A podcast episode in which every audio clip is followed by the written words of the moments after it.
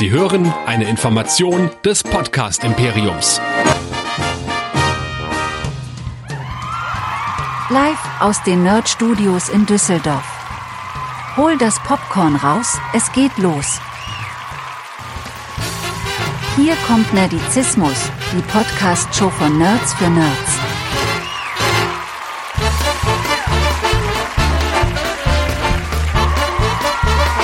Heute mit Filmkritiken zu Mortal Kombat, Love and Monsters und For All Mankind. Und hier sind eure Gastgeber. Hier sind Chris und Michael.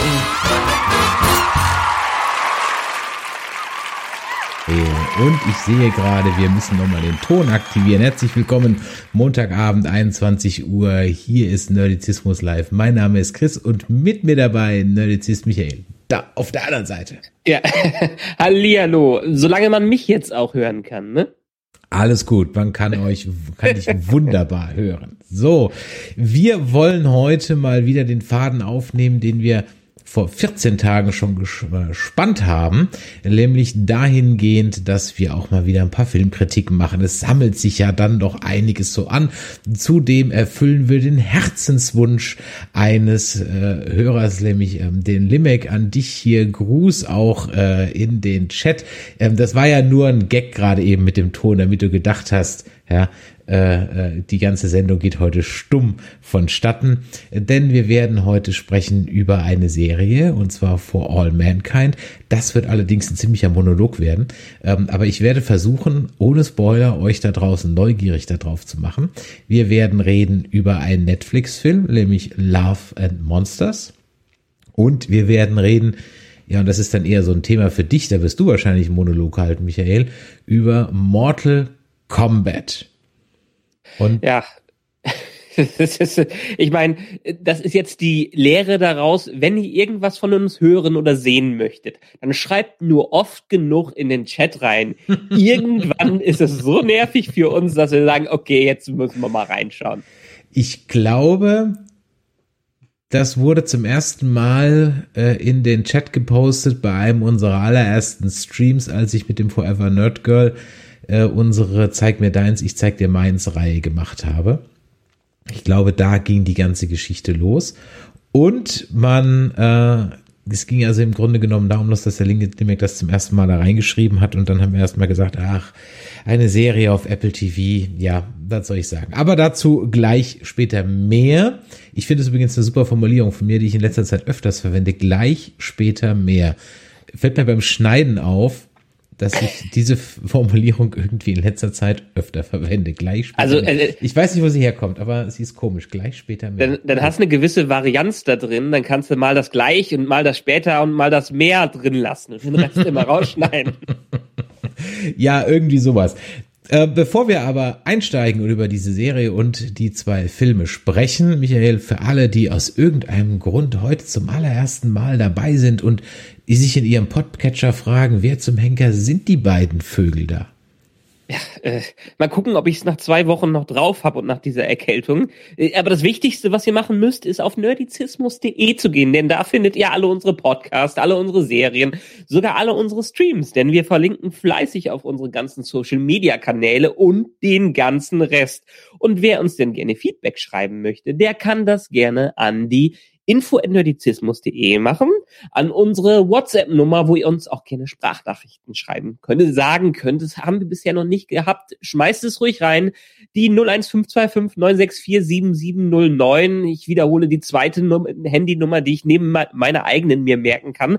Oder das Wunderbare, ihr geht nämlich Discord, nerdizismus.de slash Discord, Discord, Discord. Discord, und, ja. Discord, Discord. und dann könnt ihr fleißig mit uns mitdiskutieren und manchmal sogar beim Call-In dabei sein. Richtig. Call is on in, Call in ist auch ein gutes Stichwort. Das gibt's nämlich morgen wieder. Wenn ihr also heute hier im Stream seid, beziehungsweise in eurem Podcatcher, ich werde diese Folge umgehend heute noch rausknallen, damit sie morgen am Dienstag, den 4. Mai, jeder hören kann. Und da weiß natürlich schon der echte Nerd, was der 4. Mai ist, nämlich der Star Wars Day, May the Fourth. Ich wollte ja sagen, das ist der Towel Day. Da muss doch bestimmt der Towel Day sein. ich glaube, der ist im August irgendwann. Und morgen am 4. Mai werde ich mir es nicht nehmen lassen, für euch ab 9 Uhr abends, also wieder um 21 Uhr auf YouTube und Twitch, mal keine Ahnung, Open End einfach Star Wars Kram anzuschauen. Ich habe eine schöne Playlist rausgesucht mit Trailern, Parodien, Fanfilm, allem möglichen. Und ich würde dazu gerne auch euch hören, nämlich ich möchte eure ähm, äh, schönsten Star Wars Geschichten hören. Egal, ob es über euer Kinoerlebnis geht, über Romane, über eure Cosplays, über das Merch, das ihr da zu Hause habt, was auch immer. Ich will morgen eure Star Wars Stories hören und dazu geht ihr am besten, wie gesagt, wie der Michael gerade gesagt hat, auf nerdizismus.de. Denn auch das schon mal vorab für morgen ähm, man sollte natürlich auch schon zehn Minuten auf dem Discord angemeldet sein, sonst kann man nicht in diesen Call-in-Chat joinen. So, da steht aber auch alles nochmal ganz ausführlich auf unserem Discord. So. Dann machst du nämlich die Parallele zu 1 Live, wo am Weihnachten immer der einsamste DJ der Welt da ist. Es ist dann morgen der einsamste Christ der Welt, der am äh, May the Force be with you Leute einlädt, mit ihm zu reden.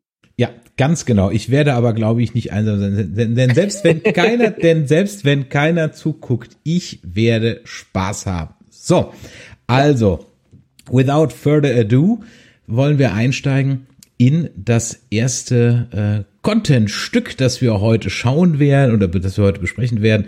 Ich habe es ja schon angekündigt, es wird vielleicht eher ein Monolog werden, nämlich For All Mankind.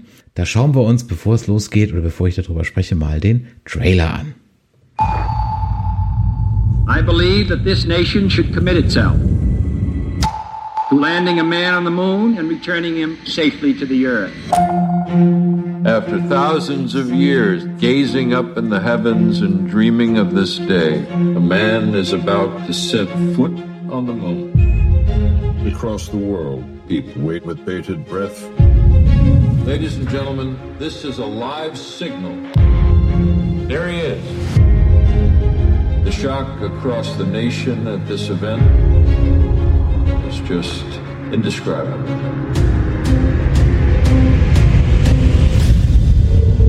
The Soviet cosmonaut has become the first to set foot on the moon.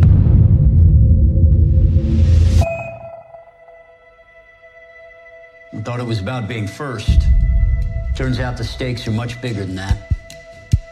Get back to work. We're still in this thing. Change of plans, gentlemen. There is water on the moon. This race will be ours to fight for and to win. And we are not stopping there. Moonlab. We need to accelerate the base. You're gonna be an astronaut candidate. No, I'm gonna be an astronaut. We're going to Mars, Saturn, the stars, the galaxy. Drifting right. Rocket.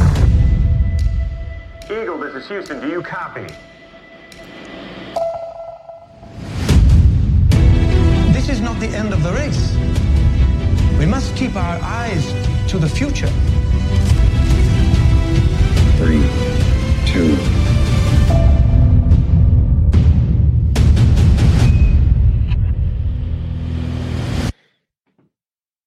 Ja, soweit also erstmal For All Mankind.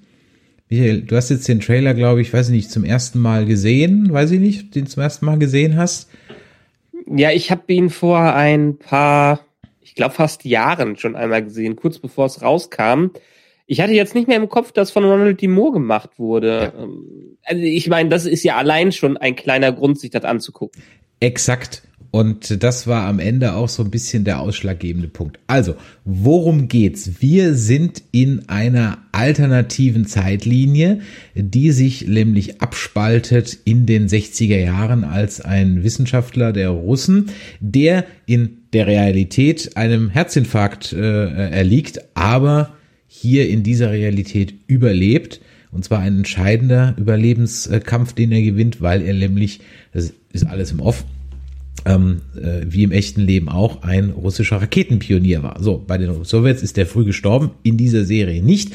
Dadurch haben die Russen einen entscheidenden Vorteil und bringen nämlich vor den Amerikanern den ersten Menschen auf den Mond. So, das ist im Grunde genommen die Prämisse. Und weil die Amis sich das nicht bieten lassen wollen, wird also mit Hochdruck daran gearbeitet, auch Menschen auf den Mond zu bringen. Und man muss es natürlich dann noch toppen, weil die Russen bringen dann noch die erste Frau auf den Mond. Und dann wollen die Amis das toppen, indem sie nämlich die erste Mondbasis auf dem Mond äh, logischerweise dann eröffnen. Das führt dazu, dass natürlich im Gegensatz zur Realität das Mondprogramm und das Raumfahrtprogramm beider Supermächte mit enorm viel Mitteln ausgestattet wird, sodass die ähm, technologischen Fortschritte der Menschheit, was die Raumfahrt angeht, im Vergleich zu unserer Realität dann etwas äh, äh, beschleunigt vonstatten geht. Wir folgen ähm, ein paar Hauptcharakteren, die sich durch zwei, aktuell zwei Staffeln durchziehen. Zum einen haben wir da also den ähm, Captain Edward äh, Baldwin, gespielt von Joel Kinneman. Den kennt man aus, ähm, jetzt muss ich gerade mal schauen. Suicide ähm, Squad. Genau, aus Suicide Squad. Ähm, den kennt man aus, ähm, dann war er noch bei House of Cards war er noch dabei, Robocop hat er noch mitgespielt, aber nie so jetzt in äh, der ersten Stimmt, Reihe. In dem Robocop äh, Reboot hat er den Hauptdarsteller gemacht. Ja, ne? genau, da war er, da war er, glaube ich, der, der Robocop, ganz genau, ja. Aber der Film war halt leider jetzt nicht so der Knaller. ähm, dann haben wir seinen besten Kumpel, Captain Gordo Stevens, der wird gespielt von Michael Dorman. Michael Dorman, ja, auch eher so ein Schauspieler der zweiten Reihe, hat mitgespielt bei Pirates of the Caribbean, Salazar's Rache, war jetzt in der Unsichtbare dabei, Sleeping Beauty und so weiter, also auch, aber eher so ein bisschen ähm, im Hintergrund. Dann haben wir äh, Margot Madison, das ist die äh, eine der Chefingenieure bei der NASA, Ingenieurin bei der NASA, die kennt man aus ähm, The Americans und Boardwalk Empire hauptsächlich. Ähm, wir haben dann noch dabei Sarah Jones als Tracy Stevens, die Ehefrau von Gordo Stevens. Ähm, die kennt man hauptsächlich aus ähm, der Serie Vegas von Dr. House hat sie mal ein bisschen was gespielt, ist auch noch eine relativ junge Schauspielerin. Dann haben wir Karen Baldwin, die, Schw die Frau von äh, Edward Baldwin, gespielt von Chantal Van Santen. Ähm, die kennt ihr, wenn ihr The Boys gesehen habt. Ähm, die kennt ihr, wenn ihr The Flash gesehen habt. Die kennt ihr, wenn ihr The Messenger gesehen habt. Also das ist schon ein etabliertes Gesicht äh, im Film. Trotzdem fand ich, sieht sie einfach aus wie die junge Julia Roberts. Ich kann mir nicht helfen.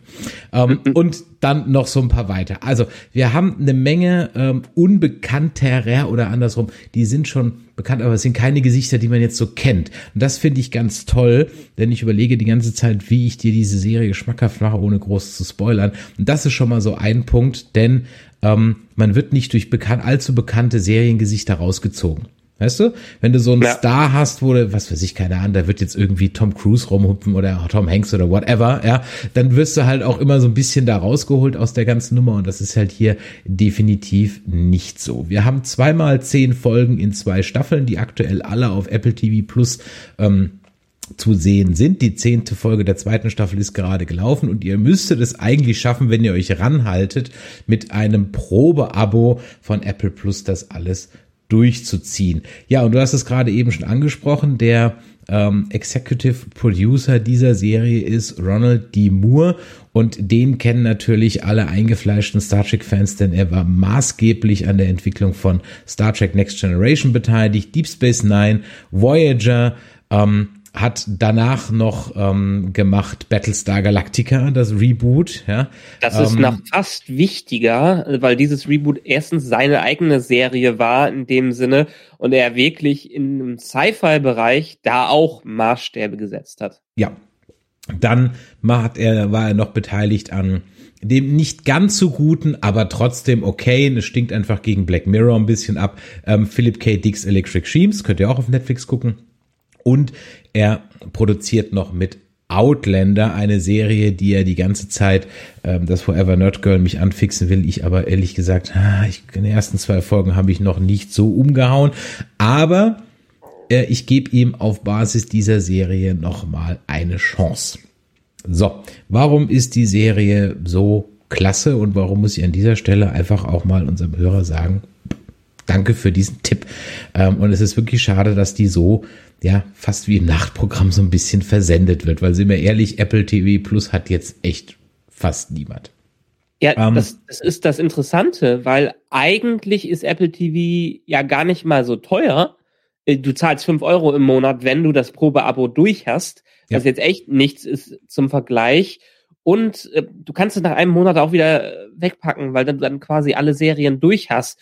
Und noch wichtiger, es ist mittlerweile eigentlich auch auf vielen Fernsehern und auch bei sowas wie dem Amazon Fire Stick als App erhältlich. Also man braucht gar nicht mehr irgendwelche Apple-Geräte haben, um diese, um diesen Service überhaupt zu gucken. Und ich glaube, das war vielleicht so der Punkt, weshalb das noch so ein bisschen, ja, ich sag mal, viele Leute gar nicht wissen. Es war mir nämlich auch nicht so klar. Ich meine, in meinem Samsung ist jetzt die App drin, deswegen konnte ich das jetzt so gucken. Aber äh, auch da erstmal einen iTunes-Account machen und so weiter. Also was wollte ich sagen, warum ist die Serie so gut? Zum ersten, sie ist unglaublich hochwertig produziert, was alles angeht. Äh, die Musik ist von Jeff Russo, der macht ja aktuell irgendwie die so ziemlich jede Serienmusik da draußen, unter anderem auch zu Picard und Discovery. Und die Musik ist eigentlich somit noch das Schwächste, weil das Titelmelodie, die Titelmelodie finde ich extremst geklaut bei Armageddon.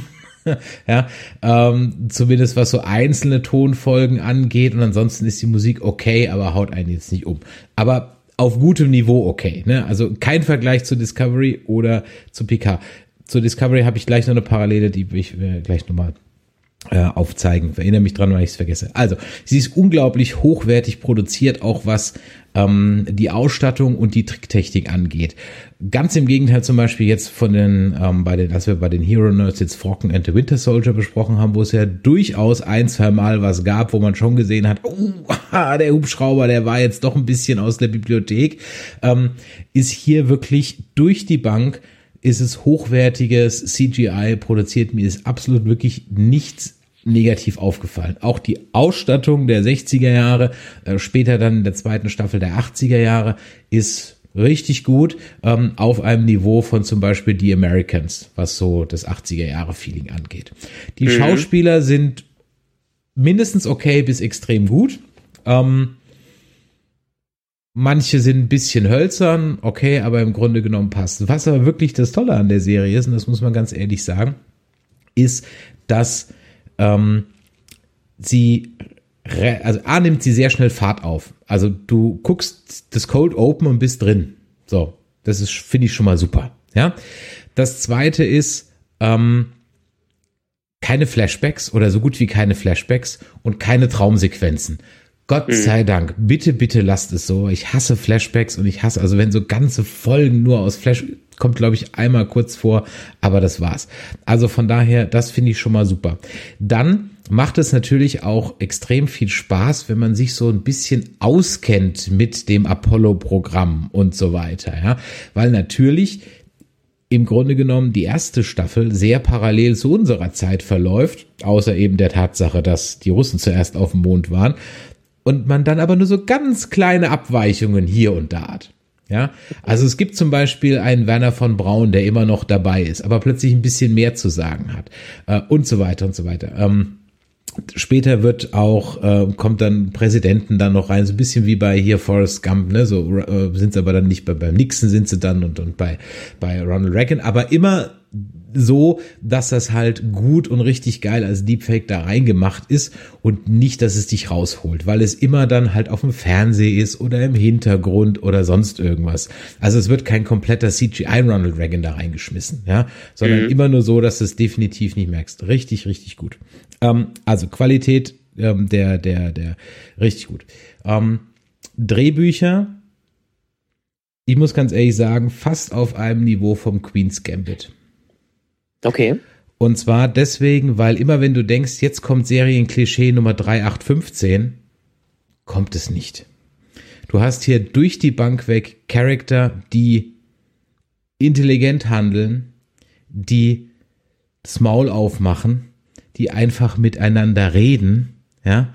Deswegen ist zwar das Problem nicht aus der Welt, aber so diese, was weiß ich, keine Ahnung, da gibt's niemand, der sein Alkoholproblem verheimlicht um, um ähm, im, äh, im Raumfahrtprogramm zu bleiben. Ja, es gibt zwar mhm. so eine Storyline um einen, aber es ist halt nix, was er da eben verheimlicht die ganze Zeit. Weißt du, so diese üblich, dass ich heimlich dann irgendwie Drogen spritzt oder sonst irgendwas. Ja, ähm, es werden ähm, zeitgenössische Themen angesprochen, dass du es halt eben als Homosexueller in den 60ern bei so einem Männerhaufen wie der NASA halt nicht allzu leicht hast. Ja?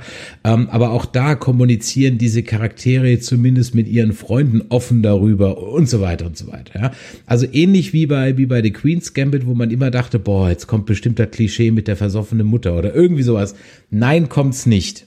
Traumhaft. Traumhaft. Ja, wunderbar. Trotzdem, ganz, ganz viel Dramatik drin, ganz, ganz viel Emotionalität drin und Spannung. Ähm, richtig, richtig gut. Das setzt sich auch in der zweiten Staffel fort, die ich finde sogar noch einen Ticken besser ist. Man kann die auch so in einem Rutsch durchbingen. Also es fühlt sich so ein bisschen wie so ein großer Film an. Das muss man auch ganz ehrlich sagen.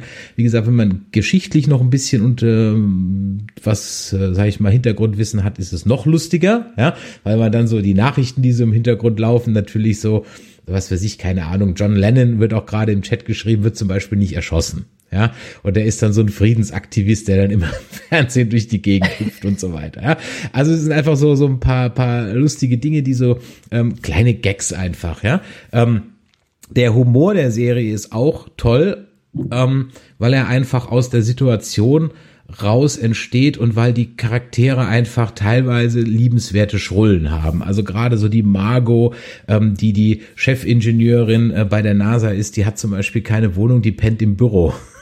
ja, das weiß aber irgendwie keiner, ja, also außer ihrer Sekretärin, ähm, weil die halt so, die lebt halt für ihre Arbeit, ja sehr, sehr spaßig. Ähm, und, und auch sonst äh, hast du da eigentlich wirklich durch die Bank weg einfach nur liebenswerte Charaktere. Es gibt kein Klischee-Arschloch-Charakter, ja, ähm, äh, und so weiter. Weißt du, es gibt so nicht, nicht den, den bösen Marine Captain oder, weißt du, so diese ganzen Klischee gibt's einfach alle nicht, ja. Ähm, jeder hat seine Stärken, jeder hat seine Schwächen und es gibt auch Charakter, die mit dem Raumfahren überhaupt nichts zu tun haben und das ist nicht immer nur die Ehefrauen. Und ähm, sprechen wir von den Frauen, das sind mit Abstand die stärksten Frauencharakter, die ich seit langem, langem, langem gesehen habe. Und, mhm. ähm, und zwar in jeder Beziehung. Ähm, die sind tough, die sind clever, aber die Männer sind halt auch nicht dumm. Weißt du, es ist halt dann nicht so, dass es jetzt so ein Ding ist, wo dann alle Männer nur Idioten sind. Nee, hier sind einfach alles ganz normale Leute. Natürlich sind dann am Anfang oder im Laufe des, äh, ähm, im Laufe der Serie haben vielleicht die Frauen dann Ticken mehr zu sagen als in der Realität bei uns heute, aber das ist ja dann auch bewusst so gesetzt, dass die NASA dann eben drei Mädels an der Führungsgruppe hat. Aber es ist super, ja. Es macht einfach nur Spaß und deswegen ist für mich, sage ich mal, der letzte, das letzte Argument bei Discovery jetzt auch den Bach runtergegangen, aber die Frauencharaktere, die Diversity, my ass, ja. Guck dir sowas, wenn du gute Frauencharaktere und Diversity sehen willst, schau for, for all mankind. Ja. Okay. Ich, Entschuldigung, ich musste mal gerade kurz lachen. ähm, zur Erklärung. Meine Frau sitzt hier nebenan und malt und hat gerade einen Schluck aus dem Glaswasser von dem Malwasser genommen. Oh. Das heißt, sie hat jetzt eine, eine rosa Zunge? Äh, nicht ganz. Wir erwarten jeden Moment unseren Nachwuchs. Das kann damit zusammen. genau, es, es, könnte übrigens sein, dass, dass dieser, dass dieser, ähm, dass dieser äh, Stream plötzlich von mir alleine fortgeführt wird, weil ihr ins Krankenhaus müsst. Aber im Moment ist es noch nicht so. Also, von daher lange Rede, kurzer Sinn. An dieser Stelle, äh, wenn euch 4,99 zu viel sind, ja, dann zieht euch wenigstens dieses Probeabo. Ähm, ihr werdet es mit For All Mankind nicht bereuen. Und ich würde mir fast wünschen, dass da ein Star Trek Label draufstehen würde. Ja, ähm, es ist meiner Meinung nach sogar das, was ein Enterprise hätte sein können, aber nicht ist. Ja? Aber hier noch trotzdem noch mal ganz kurz die Frage. Mhm. Ähm, wir haben hier eine alternative Zeitlinie. Ja. Quasi. Ja. Nun gibt es natürlich auch alternative Zeitlinien, Serien, die später darauf eingehen, warum es alternativ ist.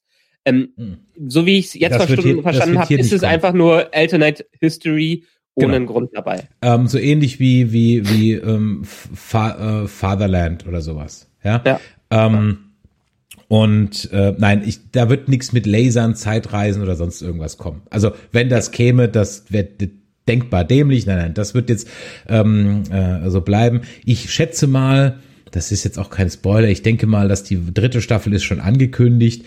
Ähm, ich denke mal, dass wir uns einfach in jeder Staffel ein Jahrzehnt nach vorne bewegen. So ganz grob. So war es zumindest bisher.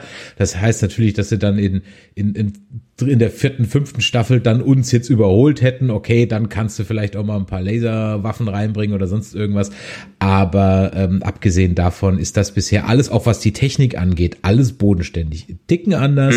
Ähm, zum Beispiel die, die Space Shuttle. Die haben halt so viel Geld drin inzwischen reingesteckt, dass einfach die Challenger nicht explodiert, weil sie diesen Fehler mit dem, mit dem O-Ring halt vorher gefunden haben.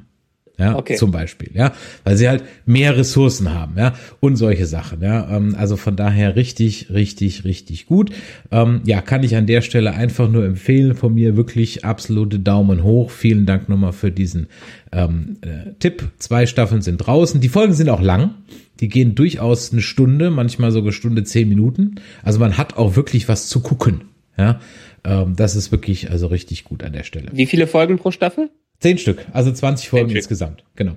Und jede Also so Game Stunde. of Thrones Niveau, zehn Stunden eine Staffel. Ja, ähm, äh, und ich würde sogar sagen, sogar noch einen Ticken besser, weil man jetzt sich nicht am Ende, also der Cast bleibt relativ überschaubar. Ja, äh, es gibt, sage ich mal, vielleicht zehn Charakter, die so wiederkommen, die relativ gleichgewichtig, natürlich der Hauptcharakter Gordo und und und und und und dem Baldwin und dessen Ehefrauen und die die Ehefrauen natürlich. Gibt's noch so die Kinder von denen und es gibt noch so diese NASA äh, die NASA Crew am Boden. So das ist so diese diese Kernbesatzung. Ähm, man hat auch keine Scheu davor mal den einen oder anderen Charakter zu killen. Aber aber aber aber aber aber auch hier passiert wie vieles in der Serie echt organisch. Also hier wird keiner gekillt um des Schockmoments sondern es passieren halt Unfälle. Okay. Ja, und es werden auch manchmal historische Dinge wie Attentate oder Bombenanschläge oder so irgendwas drin verwoben, ja, wo halt dann irgendjemand da an Bord war, ja, und so weiter und so weiter. Also ähm, das ist äh, äh, ja, es, es passt einfach alles organisch zusammen, nichts ist irgendwie konstruiert, ähm, es gibt niemand, der jetzt unbedingt Kalif anstelle des Kalifen werden will oder sonst irgendwas, ja, den man dann da auf den, nee, gar nicht, also richtig, richtig gut. Ähm, ja, Punkt. Also ich würde mir sogar wünschen, dass die eine oder andere Story vielleicht, vielleicht mit zwei Folgen mehr gekriegt hätte. Aber wir haben ja noch dann eben eine zweite Staffel, wie es weitergeht und der dritte, die jetzt ja dann angekündigt ist und wahrscheinlich dann nächstes, übernächstes Jahr kommt. Also von daher, ich habe es schon mehrfach gesagt. Vielen Dank nochmal für den Tipp. Guckt euch an. In dem Atemzug sage ich, wenn ihr dabei seid und das durch, durchgeschaut habt und noch ein paar Tage über habt, gibt Ted Lasso auf Apple Plus eine Chance. Okay. Äh, du wirst das hoffentlich auch noch gucken. Ich glaube, das ist auch genau dein Thema. Es geht um Fußball. Äh, und deshalb ist es für mich eine der besten Comedy-Serien, die in den letzten Jahren rausgekommen ist. Okay. Ganz kurz, worum es geht? Eine Fußball-Comedy-Serie oder? Genau, ähm, ist vom äh, von Bill Lawrence, dem Macher, der auch Scrubs gemacht hat. Mhm. Und der hat sich die Prämisse vorgenommen, dass ein amerikanischer Football-Coach in einem englischen Premier League-Team als Trainer eingesetzt wird, ähm, weil die Erbin äh, oder die, die nennen die Frau vom Besitzer des Teams äh, das Team in der Trennung gewonnen hat und das Team jetzt äh, niedergehen sehen lassen will. Und deshalb Okay. wird Ted Lasso als äh, überhaupt jemand, der gar kein bisschen Ahnung hat von Fußball, als Trainer des Premier League, erste Liga Premier League äh, Teams, ist ja die erste Liga da, Ja, ähm, genau. eingesetzt, um das zu ruinieren. Äh, es geht in eine sehr charmante Richtung und alle, die Scrubs kennen, können sich auf eine ähnliche Mischung von Humor und Herz einstellen. Okay, cool. Klingt gut. Ich eine, noch. eine Staffel bisher raus, zweite Staffel kommt jetzt im Sommer. Ganz, ganz, ganz großartig. Ist auch schnell durch, irgendwie zehn, zehn Folgen, ah, 20 Minuten oder 30 Minuten. Äh, unbedingt reingucken. Okay, cool. Prima. Ähm, dann wird noch im Chat geschrieben Mythic Quest, auch das gibt's glaube ich noch bei Apple. Also ich habe noch 14 Tage, habe ich noch, äh, da werde ich mir die dann wahrscheinlich auch nochmal reinziehen. Gut, soweit also zu diesem und dann kommen wir zu unserem nächsten, jetzt ein Film, den wir besprechen wollen. Ein, ja, ich sag mal so ein, so ein unerwartetes Goldstückchen, was uns da. Äh wollen wir, wollen wir vielleicht die Reihenfolge ändern und jetzt die genaue Antithese dieser Serie reinbringen? Alles, was du eben beschrieben hast als gut, äh, kann dieser Film nicht? Ähm, nee, wir wollen die Spannung aufrechthalten, weil die okay, Leute wegen, okay. wegen Mortal Kombat ja, eingeschaltet haben. ähm, deswegen wollen wir doch mal was, außerdem ist dann die Fallhöhe höher, wenn wir jetzt so schön nach oben gleiten. Ähm, ja. Also eine kleine Perle, die uns Netflix da äh, reingespielt hat, nämlich Love and Monsters.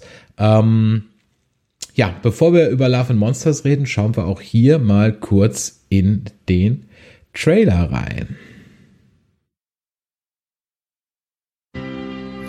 Ich bewege. Zeig's mir endlich. Ich bewegen, Amy. Zeig schon her. Okay. Bereit? Mhm.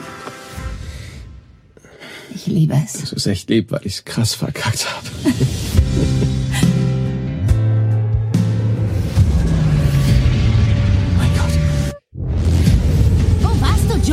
Amy, ich liebe dich. Ich verspreche dir, ich finde dich. Am Tag, als die Monster kamen, habe ich alle verloren. Nur ein winziger Teil der Menschheit überlebte und floh unter die Oberfläche. Ich suchte die ganze Zeit über nach Amy. Und jetzt habe ich sie endlich gefunden. Joe? Hey! Joe? Amy, bist du das? Oh mein Gott. Hey!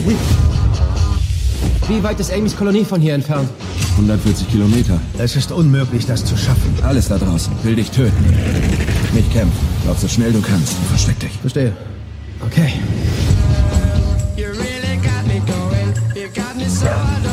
Oh. Bist du ganz allein? Bin ich auch. Du musst nicht darüber reden. Willst du mich begleiten?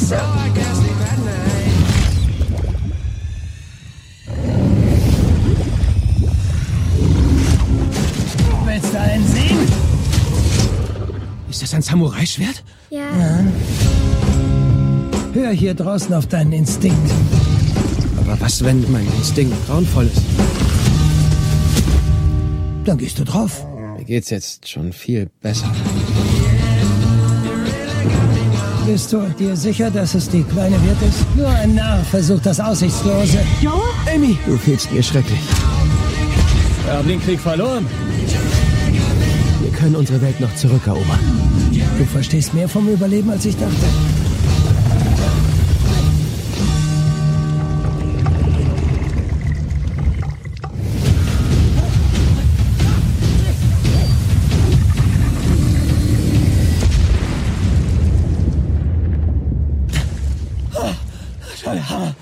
Ich fühle mich wie Tom Cruise.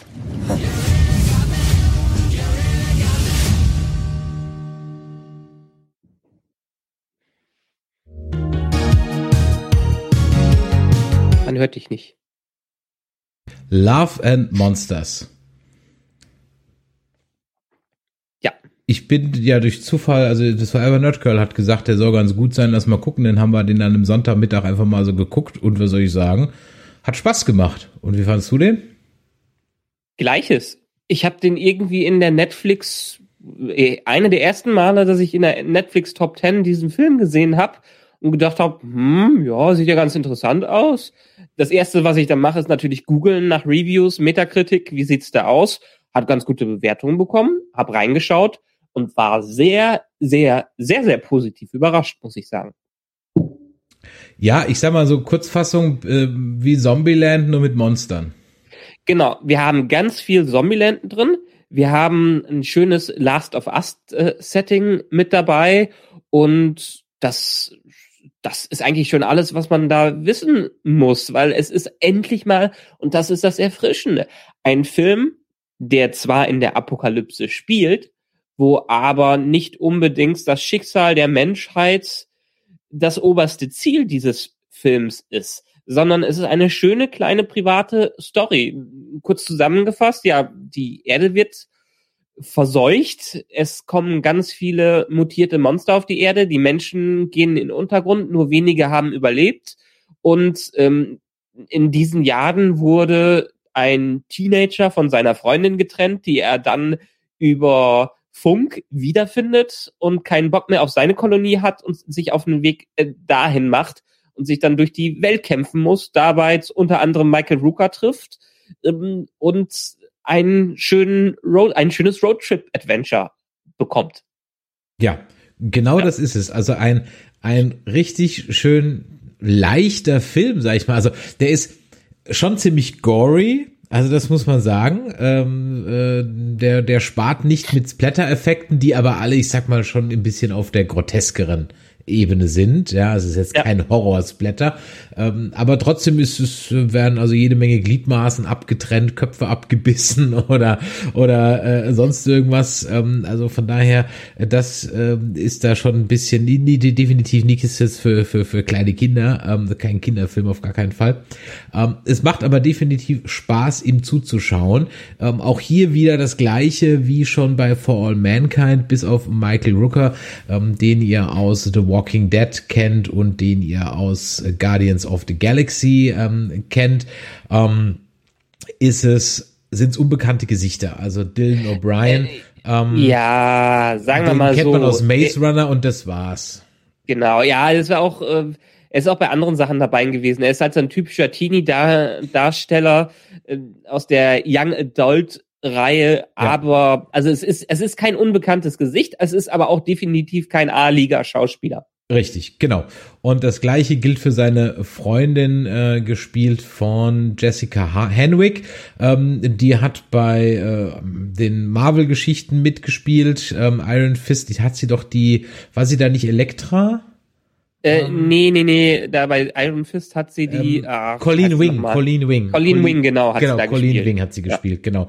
Ähm, und äh, ansonsten habe ich die noch nie vorher gesehen und sie ist mir jetzt auch da nicht so hängen geblieben, dass ich jetzt sagen müsste, ah, die war das. Ähm, aber ansonsten macht das Ganze eigentlich auf kompakten, und das ist auch mal wieder schön, knackigen 100 Minuten. Weißt du, das ist jetzt kein Film, der 130 Minuten geht und nichts zu erzählen hat, ja, sondern der hat eine kleine, weiß Gott nicht weltbewegende Roadmovie-Story, ja, ohne Autos, sondern nur zu Fuß, ja, ähm, mit kleinen anekdotischen Geschichtchen, die alle so ein bisschen, sag ich mal, von der Erkenntnis aufeinander aufbauen ähm, aber er, er findet das Rad jetzt nicht neu, aber es ist halt wirklich mal diese mutierten äh, Alien, die, die eben keine Aliens, die mutierten Insekten, so rum. Also durch den Fallout, den radioaktiven oder den chemischen Folgen mutieren alle Insekten ist das halt mal nicht der übliche Kaiju-Kram, nicht der übliche ähm, Zombie-Kram, sondern es ist einfach mal so, ich sag mal, fast so ein bisschen in der Tradition von so einen 50er Jahre, so die Killerameisen greifen an oder so ein Ding, ne? Ja, ich, ich hatte gesagt Last of Us, weil das genau wie bei Last of Us diese Art von Monster dabei sind. Ein bisschen Lovecraft noch mit drin, aber alles immer schön bunt die ganze Zeit. Und das ist, das ist das Nette dabei. Und äh, also der, der wurde nicht umsonst auch für einen für einen Visual Effects Oscar mit nominiert, hat oh, äh, okay. den nicht gewonnen ähm, dieses Jahr, aber der war einer der Filme, die dieses Jahr mit ähm, auf der Academy Awards Liste standen. Ähm, und das Gute ist, ich weiß nicht, ob es am Budget lag. Manchmal ist so ein bisschen Restriktion ja was Schönes. Wir wissen, dass die besten kreativen Sachen daraus kommen, wenn man nicht sein 200 Millionen äh, Dollar Budget hat, sondern einfach mal ein bisschen eingeschränkt ist. Er nimmt sich zurück. Man sieht nicht an jeder Ecke, man wird nicht überfordert mit zu vielen Actionsequenzen, mit Bum Bum und Geschieße und die Welt geht unter. Nee, man hat wirklich kleine intime Szenen, weil es ja auch nur um die paar Leute gibt, die versuchen, sich durch diese Welt zu kämpfen. Die werden nicht von Horden von Monstern verfolgt. Es ist dann vielleicht mal ein Monster, das man äh, kurz sieht. Aber durch dieses richtige Maß äh, an, an Effekten, was man da drin hat, äh, es wirkt das Ganze, bleibt das auch frisch und geht das nicht in eine CGI-Orgie über, die wir in vielen anderen Filmen haben. Ja, Wobei, und hier können wir jetzt, glaube ich, mal so ein bisschen spoilern. Also, das ist jetzt kein Riesenspoiler. Aber die Krabbe, die war schon ein bisschen, die, also, die hat mich so einen Ticken rausgeholt, weil die war schon, ja, die war schon hart an der Grenze zum Slapstick. Ja, aber der, der ganze Film ist ja sehr mit dem Augenzwinkern da dran gegangen.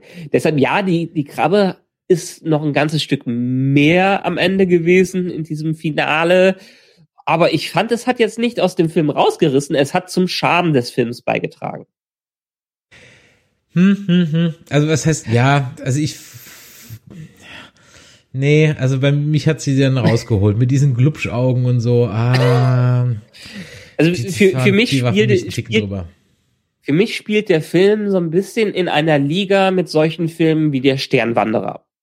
Ähm, die wollen kein riesen, äh, riesen Action-Kino sein, sondern die haben eine fantasievolle Geschichte mit äh, charmanten Charakteren drin und leben in ihrer eigenen kleinen Welt. Ich bin immer, ich bin weiter ein Riesenfan von der Sternwanderer, ist einer meiner allerliebsten Filme. Ja. Und von der Leichtigkeit her mhm. ähm, und Originalität finde ich, kommt der schon in die Richtung. Natürlich bedient er sich bei ganz, ganz vielen Sachen. Allein dieses Thema mit den Regeln, Zombieland total eins zu eins Kopie, äh, aber passt hier rein. Äh, auch die, das Visuelle ist wirklich ein ziemlich harter Klau, würde ich sagen, bei sowas wie Last of Us. Aber es passt in diese Welt rein. Und wie jeder Designer weiß, man erfindet keine Designs neu, neu sondern nimmt Bekanntes und macht aus dem Mix des Bekannten etwas Neues. Und das ist hier passiert für mich. Das ist das eine, also vom von den Looks her muss man sagen, kombiniert es einfach Bekanntes, aber einfach, äh, aber gekonnt neu. Ja, wie gesagt, die Krabbe am Ende ist für mich ein Ticken drüber, aber das ist wirklich der einzige, einzige designtechnische Aussetzer, den ich so irgendwie äh, fand, aber das ist auch ein bisschen eine Geschmackssache. Ich mag das viel mit den klassischen Monster-Klischees gespielt wird und sich die Charaktere dessen bewusst sind, dass sie eigentlich gerade in einem Monsterfilm sind. Ja, wird also mehr als einmal referenziert. Ähm, was ein bisschen komisch war, weil es auch unnötig war, fand ich die Geschichte mit diesem ähm, äh, mit diesem Roboter, mit diesem Marv oder Marvi, mhm. weil ich habe irgendwie das Gefühl, als wären da Dinge dem im Schneideraum zum Opfer gefallen weil es war mhm. überhaupt nicht etabliert, dass wir in der, also es ist A, überhaupt nicht nötig und es war auch gar nicht etabliert, dass die Menschheit vor der Apokalypse technisch also wesentlich weiterentwickelt war als wir jetzt. Ich glaube ehrlich gesagt, dass da ein bisschen was dem Schneiderraum zum Opfer gefallen ist, weil alles, was du von der Vergangenheit siehst, sind ganz normale Autos, ganz normale Häuser, ganz normale Handys und plötzlich gibt's da diese Roboter, diese, diese humanoiden Androiden-Roboter, ähm, die überhaupt keinen Sinn machen, einfach nur, ja, äh, ja, hat nicht also gepasst. Ich, ich, glaube, da ist was dem Schneiderraum zum Opfer gefallen. So fühlt sich irgendwie an. Findest du? Also für mich, mich hat diese Szene mit dem gar nicht mal so gestört. Ich fand, der war einigermaßen, ja, die haben es vorher erwähnt, dass es diese gibt und dass er immer mal wieder gerne einen von denen sehen würde. Ähm, und dann kommt er halt in eine Szenerie rein, wo er so einen Roboter trifft, der quasi die fast schon konsequente Weiterentwicklung vom Sony Aibo und äh, Alexa und Siri ist, so ungefähr. Äh, eine, eine Mischung des Service-Roboters, den wir in Zukunft vielleicht auch in der Art und äh, Weise sehen könnten. Ja, er, er haut ein wenig aus dem Stil der anderen Elemente des Films raus. Trotzdem fand ich äh, das als kleine Charakterentwicklung, gerade für ihn, unseren Hauptcharakter, äh, als, als äh, kleine Intro-Perspektive in äh, seinen Werdegang schon einen sinnvollen Einschnitt da rein, auch wenn es thematisch vielleicht einen etwas herausholt.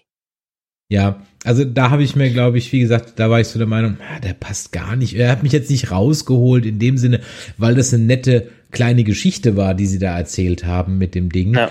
Aber ich habe mir gedacht so, ah, es, es war halt so null. Also es es ist total unwichtig, wie technisch weit entwickelt die Menschheit vorher war. Also das Ergebnis ja. ist das gleiche und es wird auch nicht großartig erwähnt. Also von daher, das war. Er hätte auch einen sterbenden Celebrity treffen können. Zum Beispiel. Aber dann wären wir, dann wären wir halt noch mehr bei Zombieland gewesen. Wenn es Bill Murray gewesen wäre, dann hätte ich gelacht. Ja. Ja vom Humor her muss ich sagen, habe ich jetzt bei Zombieland, Zombieland doch schon mehr gelacht, aber da legt Zombieland auch mehr drauf an. Also Zombieland ja. ist schon die klassischere Komödie von beiden. Ja, der ist, wie gesagt, eher so eine Art charmanter kleiner Roadtrip und ja, ein bisschen auch, es ist schon eine, ein bisschen eine Teenie-Story, die wir da drin haben, so ein Young Adult-Ding. Äh, Was aber in dem Fall nicht schlimm ist, weil der Charakter uns jetzt nicht so nervt wie in manchen anderen äh, Teenie Filmen oder Adaptionen. Ja, genau. Der Film sollte eigentlich äh, ins Kino kommen, wurde aber dann aufgrund von ähm, äh, aktuellen Situationen gleich in die Streaming-Geschichten reingepackt. Und äh, ja, könnt ihr auf Deutsch äh, in, auf Netflix schauen. Lohnt sich, schöner Sonntagnachmittag, Wegguckfilm, kann man ja. absolut so machen. Im Chat genau. wird noch geschrieben, ich fand das mit dem Raketentreibstoff recht sinnfrei. Warum sollte Kerosin zu Mutationen führen? Okay, ähm, ich sag mal, da muss man dem Ganzen jetzt einfach mal so the benefit of the doubt geben, ja, und sagen, komm, äh, das ist halt einfach so, ja, es sind ja auch die, die Geschichten teilweise ja auch, äh, ähm, wie soll man sagen, äh, mutiert, wie gesagt, die Krabbe, die am Ende diese fast schon sprechen kann, so ungefähr. Ah, okay. Ja. ja, es ist, es, es ist, sagen wir mal, mal so, diese Sachen muss man akzeptieren in dieser Geschichte, weil sie einen auch also mich haben sie jetzt in dem Sinne auch nicht gestört, weil sie gut in das Setting reingepasst haben. Ja. Da war für mich die Logik auch eher zweitrangig. Da könnte man sich auch genauso fragen, äh, wie so Zombies in Zombieland rumlaufen, so ungefähr. Wir brauchen einen Grund für diese Mutationen, wir brauchen einen Grund, warum diese Welt ist, so wie sie ist. Und das war besser als keine Erklärung. Eben, genau. Es war besser ja. als keine Erklärung und von daher, das wird in einem Nebensatz erwähnt, also von daher, ja, ja das war für genau. mich soweit in Ordnung. Also, äh, Love and Monsters von mir wirklich Daumen hoch, kann man sich gucken, ist nix, was man jetzt in 20 Jahren noch drüber reden wird, definitiv nicht, ja, aber ähm, ja, kann man wirklich einfach mal so gucken und ganz ehrlich, bevor ihr euch irgendwie zum zehnten Mal Sharknado reinhaut, zieht euch lieber den rein. ja. So, und jetzt kommen wir zu einem Film, ja, da werde ich jetzt wahrscheinlich relativ ruhig sein, denn das wusste ich gar nicht. Da äh, sind wir so ein bisschen in so ein kleines Guilty Pleasure von dir reingestoßen. Ähm, ja, ja, ja, so ein ja. bisschen in der Thematik, nämlich zum, ja, keine Ahnung, Remake, Reboot, du wirst es mir gleich sagen, von Mortal Kombat. Und äh, dann schauen wir auch hier am besten mal rein.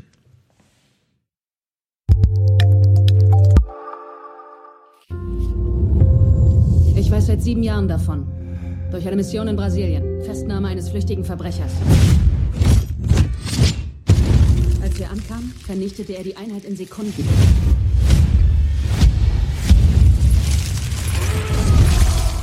Das Ziel hat übermenschliche Kräfte. Er hatte das gleiche Mal wie du, Cole. Das ist sein Geburtsmal. Das heißt? Er kam damit zur Welt. Cole, das ist kein Geburtsmal. Du wurdest auserwählt. In der Geschichte wird in verschiedenen Kulturen der Welt immer wieder ein großes Turnier erwähnt. Wer Champions. Dieses Drachenmal. Ich glaube, es ist eine Einladung zur Teilnahme am sogenannten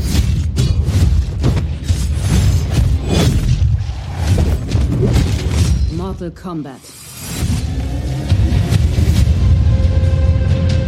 Das sind deine Champions? Ich bin Sonja.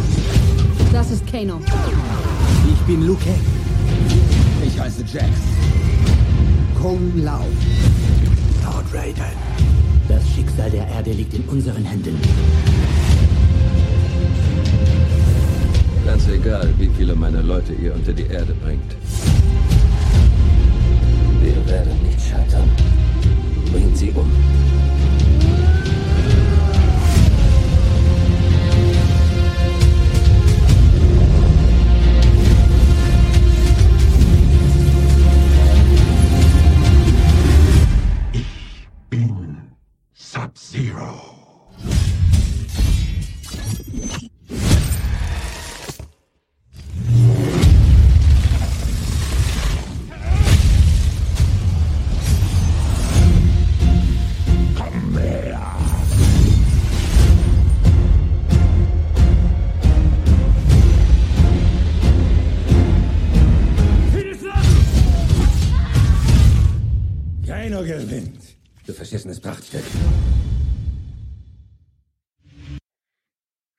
Ja.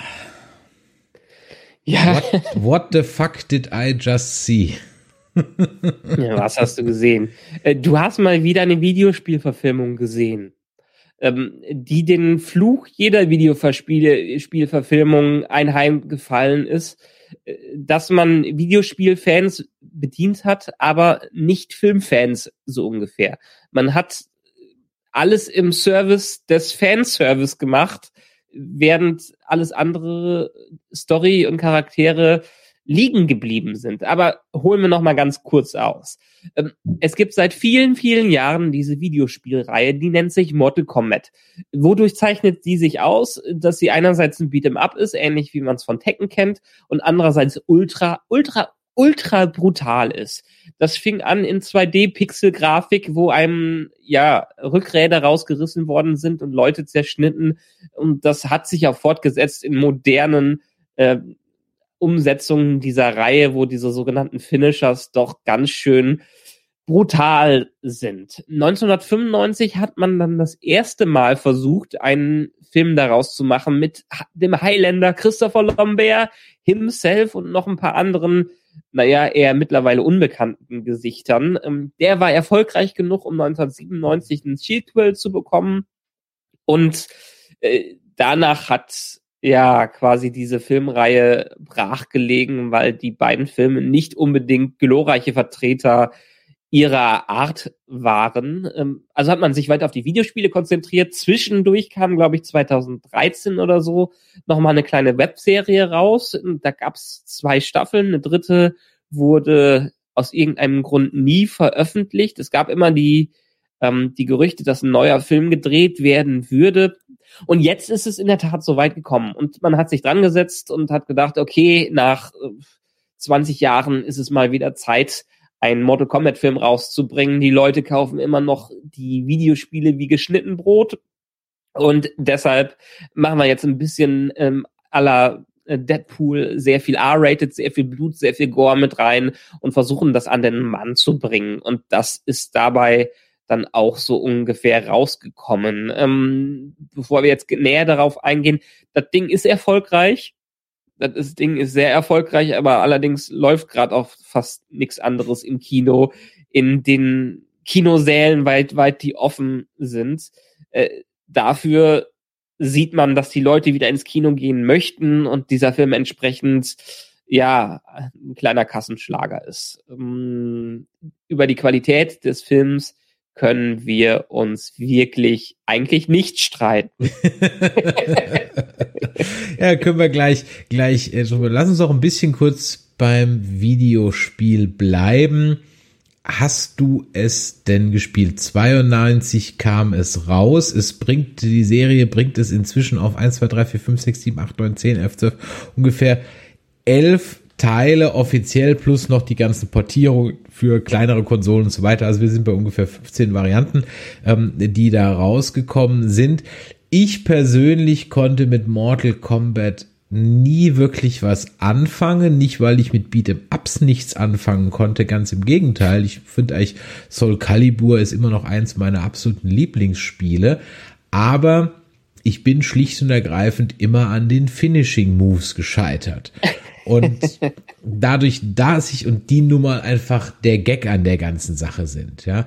Ähm, was ja. sind die Finishing Moves für alle, die nicht so in den Videogames und Beat'em Ups ähm, beheimatet sind, wenn man bei Mortal Kombat seinen Gegner besiegt hatte, aber nicht komplett KO gehauen hatte, sondern noch so ein bisschen ähm, ein äh, Restenergie da war, dann konnte man einen sogenannten, kam eine Einblendung, Finish him, und dann konnte man die sogenannten Fatalities einsetzen. Was ist so, so ein Fatality? Das ist eine bestimmte Tastenkombination, die schon ein bisschen komplexer war. Also es war jetzt nicht einfach nur drei, vier, fünf Mal nach oben.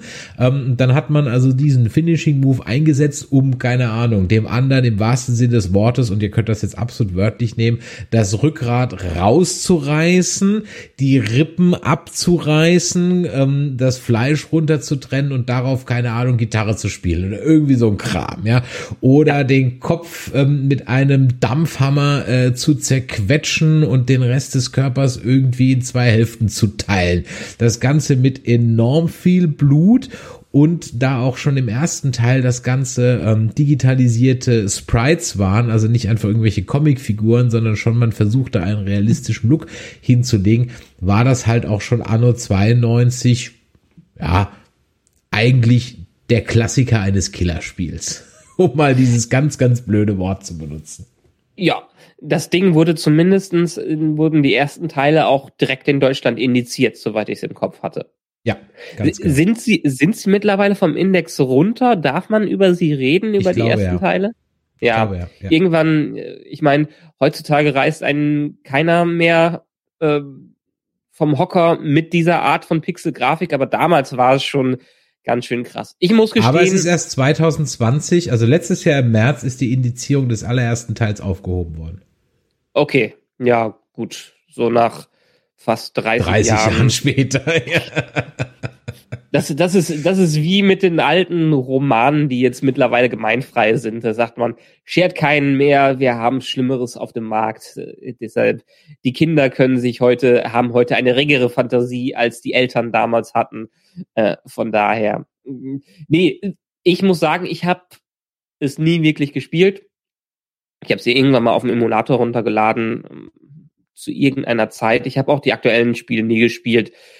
Ich bin in der Welt eigentlich ein ziemlicher Tekken-Fan, was äh, das Thema Beat'em Up geht, wie und komme auch nach vielen Jahren wieder rein, wie unsere äh, kleine Runde letztes Jahr bewiesen hat, dass ich auch noch dich schlagen kann, was das, was das nett ist. Ich weiß gar Äh. nicht, wovon du redest. Ich habe keine Ahnung. Ich weiß überhaupt nicht, wo, ja, keine Ahnung. Weiß ich gar nicht, Ja, wovon. aber- Wildes Backengemesche war das. Bei dir vielleicht. Nun gut. Äh, Die einzigen Beat'em-Ups, die ich wirklich regelmäßig gezockt habe, waren Soul Calibur, ähm, weil ich es auf der Dreamcast einmal so geil fand, und Tekken, weil ich einfach damals eine Playstation hatte. Bei allen anderen, so Street Fighter und Co., waren mir leider auch die Button-Kombinationen oft zu unintuitiv und ich hatte keinen Bock darauf, auch bei Mortal Kombat. Dahingegen der Film von 95, mh, ich glaube, es war einer dieser Filme, die mein Onkel mir damals von Premiere aufgenommen hat auf Videokassette äh, und die ich dann in meinem äh, Zimmer hab runter, äh, rauf und runter laufen lassen. Ich weiß noch nicht mal, ob das damals die geschnittene Version war oder nicht. Und ich hatte furchtbar viel Spaß daran, weil es schön trashig war äh, und einigermaßen gut umgesetzt. Als ich dann zuletzt den Honest Trailer davon geguckt habe, da habe ich das erste Mal, glaube ich, in die Originalsprachversion reingehört und verstanden, warum es noch mehr als Trash-Film gewertet wurde im Original als in anderen Versionen. Da muss man sagen, dass ich diesen Film, glaube ich, niemals im Original gucken werde, weil die deutsche Tonspur dem Film rettet. wirklich, wirklich, wirklich gut getan hat und das Niveau auf ein anderes Level hochgehoben hat. Was man da im Englischen hört, das geht unter keine Kuhhaut und das tut wirklich weh, wenn man sich den ersten Film nochmal auf die Art und Weise äh, anschaut. Der zweite, der ist grottig, egal in welcher Sprache. Das, äh, der ist richtig, richtig schlimm und ist auch sehr abgefahren. Ähm, bei dem neuen Film, wenn wir da mal die Überleitung dahin machen. Obwohl erstmal Frage, hast du den 95er Film ein oder mehrere Male gesehen? Ich habe ihn einmal gesehen. Äh, ich war irritiert, ob dessen, dass das eigentlich irgendwie eher so ein Kinder-Adventure-Film ist. Damit habe ich überhaupt nicht gerechnet. Also der war jetzt auch nicht viel brutaler als ein Indiana Jones oder so. Ja, Hast du die geschnittene Version gesehen? Das kann ich dir ehrlich gesagt nicht mehr sagen. Also ich habe ihn auf Deutsch gesehen und ich weiß nicht, ob es eine deutsche Uncut gibt. Keine Ahnung. Ja, es gibt, also ich habe irgendwann mal die DVD mir zugelegt, aber das Ding war, glaube ich, lange auch in der ungeschnittenen Version auf dem Index. Ist ein bisschen brutaler. Aber was im Fernsehen gezeigt wurde, meist war wirklich die geschnittene Variante. Okay, ich habe es zu 99,9 Prozent im Fernsehen gesehen. Mir ist der Techno-Soundtrack im Kopf geblieben, ja, ähm, den man überraschenderweise durchaus öfters mal auch zur ähm, äh, äh, als Hintergrundmusik in irgendwelchen Dokumentationen oder so hat. Also der ist relativ populär noch, ja. Und deswegen war ich auch Mortal durchaus- Kombat! Dun, dun, dun, dun, dun. Genau, also dieser Teil, ne, ohne Mortal Ja. Kombat natürlich, ähm, dieser Teil und deswegen war ich auch freudig überrascht, dass man das zumindest jetzt im Film, ähnlich wie bei den Power Rangers. Weißt du noch, als wir bei in der Pressevorführung für die Power Rangers waren und mhm. der Film dümpelte so vor sich hin, aber als plötzlich das Power Rangers Stream kam, ja, da hat das Kino doch mal so ein bisschen so, ah, okay, wir haben erst noch zehn Minuten Zeit, aber jetzt geht's los. also. Ja. Das ja, und das hat man, das hat man, glaube ich, unbedingt in diesem Film auch deshalb wiederholen wollen, weil das ist, ist eines der ikonischsten Sachen, die überhaupt von diesem Film übergeblieben sind. Alles andere kann man mittlerweile ziemlich vergessen. Vor allen Dingen, wenn man sich im Original anschaut, aber die haben definitiv nichts Falsches damit getan, diese Musik auch in diesem Film wieder mit reinzunehmen, im quasi Finale erst. Ja, jetzt haben wir also 2021 eine neue Version davon. Die könnt ihr übrigens, wenn ihr einfach mal auf unserem Bericht geht zu Godzilla vs. Kong. Da ist eine kleine Anleitung, äh, wie man sich das auf Hulu anschauen kann. Und mit der gleichen Anleitung könnt ihr euch auf HBO Max dann eben auch äh, Mortal Kombat anschauen. Also von daher zwei Fliegen mit einer Klappe geschlagen. Ähm, ich habe ihn mir also angeschaut und ich sag mal so, es ist, weiß Gott, nicht die schlechteste Videospielverfilmung. Ganz sicher nicht. Äh, es gibt immer noch Super Mario Brothers. ähm, aber es ist auch nicht die beste. Aber für das, was er sein will, das macht er konsequent. Ich glaube, wenn sogar ich als Gelegenheits-Mortal Kombat Zocker, aber natürlich zocke natürlich mein Leben lang, aber als Gelegenheits-Mortal Kombat Zocker die ganz oder eine Menge Easter Eggs erkenne, so rum, da will ich gar nicht wissen, wie viele da noch drin sind, die ich gar nicht kenne, weil ich mich mit der Reihe nicht auskenne. Ja. Das fand ich schön. Ich fand auch schön, dass viele Meta-Gags für, für Gamer einfach drin waren. Ja, zum Beispiel, als sie in der Arena stehen und der eine einfach die ganze Zeit nur diesen Fußwischer macht und immer nur den gleichen Move, immer nur den gleichen Move. Ja, so kannst du auch was anderes, ja, weil jeder kennt äh, diesen einen Kumpel, der einfach nur in die Knie geht und den Fußwischer macht, ja, weil er nur eine Taste drücken kann und mehr nicht, ja. Und die Sache ist, daran zeigt, zeigt sich, ob der andere Gegner das Spiel beherrscht oder nicht. Wenn er nämlich von dem Fußwischer äh, umgeschmissen wird, dann ist der Gegner von dir auch nur ein Poser. Ja. Dann haben wir natürlich jede Menge ähm, Fatality Moves drin, ähm, die ich jetzt nicht beurteilen kann, inwieweit die aus dem Game stammen, keine Ahnung. Natürlich sind auch viele Sätze drin, die direkt aus dem Spiel kommen, die einfach in so einer realen Welt völlig gaga sind, ja, also Kano wins, ja, oder finish him, ja, und diese ganzen Sprüche, die halt diese Flawless die, Victory, genau, die halt in so einem äh, Beat'em Up immer die Charakter, die Charakter sagen, wenn sie so die Arena betreten, die hat man hier genommen und versucht in einen sinnvollen Dialog oder irgendwie, dass es halbwegs Sinn macht im Film, als es passt halt hin und vorne nicht. Aber okay. Ähm, tricktechnisch war es okayisch. Also mehr Sub-Zero war schon ziemlich cool. Sub-Zero, die ganzen Effekte um ihn herum. Ich glaube, bei dem ist, bei dem ist, glaube ich, das ganze Budget draufgegangen. Ja, wahrscheinlich. Weil, weil auf den anderen Charaktern kann es nicht gewesen sein. Und, und das kann ich halt gar nicht beurteilen. Ähm, ich kann halt überhaupt nicht beurteilen, inwiefern jetzt die Kämpfer, die man gesehen hat, jetzt wirklich so die beliebtesten Mortal Kombat Charakter sind. Ähm, ja, da ist schon, ist schon die, ist schon die Riege. Was ein bisschen seltsam ist, weil ich weiß nicht, ob man spoilern soll oder nicht, ja, aber ich glaube, bei diesem Film ist es relativ egal.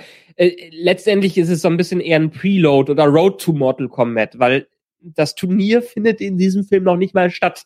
Äh, das ist so bewusst gemacht, weil die mal wieder hier eine Franchise-Strategie fahren und mehrere Filme daraus machen wollen, was äh, als Experiment in dieser Pandemie wahrscheinlich sogar funktionieren wird. In normalen Kinozeiten wäre das Ding wahrscheinlich total untergegangen. Ähm, aber jetzt ist es so ziemlich das Sequel gesichert dafür.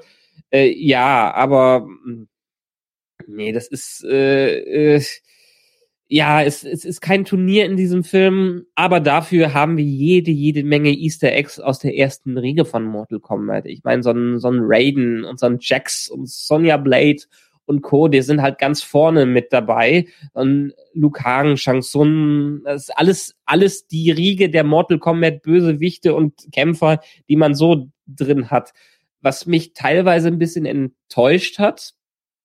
Ich fand äh, Christopher Lambert zumindest in der deutschen Synchronisation als Raiden schon ziemlich cool in dem ersten Film. Der Raiden hatte jetzt keine große Rolle hier und ist echt blass geblieben, muss man sagen. Ähm, dahingegen wurden solche Charaktere wie ja ähm, Sub-Zero äh, oder wie heißt er jetzt?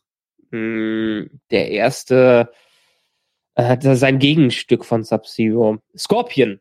Ja. Äh, Scorpion echt gut umgesetzt. Und das ist leider das Bedrückende an diesem Film. Man hätte ihn vielleicht doch besser als Serie umgesetzt, gerade wegen diesem Konzept, dass in dem ersten Film noch nicht mal das Turnier vorkommt, hätte man so die ersten die erste Staffel für eine Serie gut durchbringen können, um in das Ganze rein reinzuführen. Der das Cold Open dieses Films, äh, die Geschichte um den Charakter, der zu Scorpion wird, die hat viel Potenzial drin und da wird Atmosphäre aufgebaut und da ist durchaus auch eine gewisse Charakterentwicklung.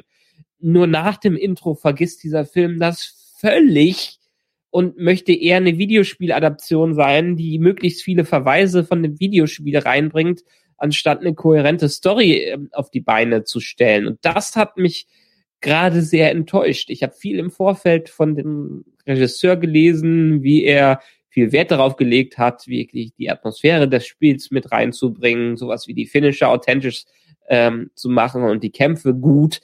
Ist auch irgendwie alles funktioniert, äh, was auch irgendwie alles funktioniert hat. Aber man hat am Ende dann vergessen, noch einen wirklichen Film daraus zu machen. Nach dem Intro ist es egal, was passiert.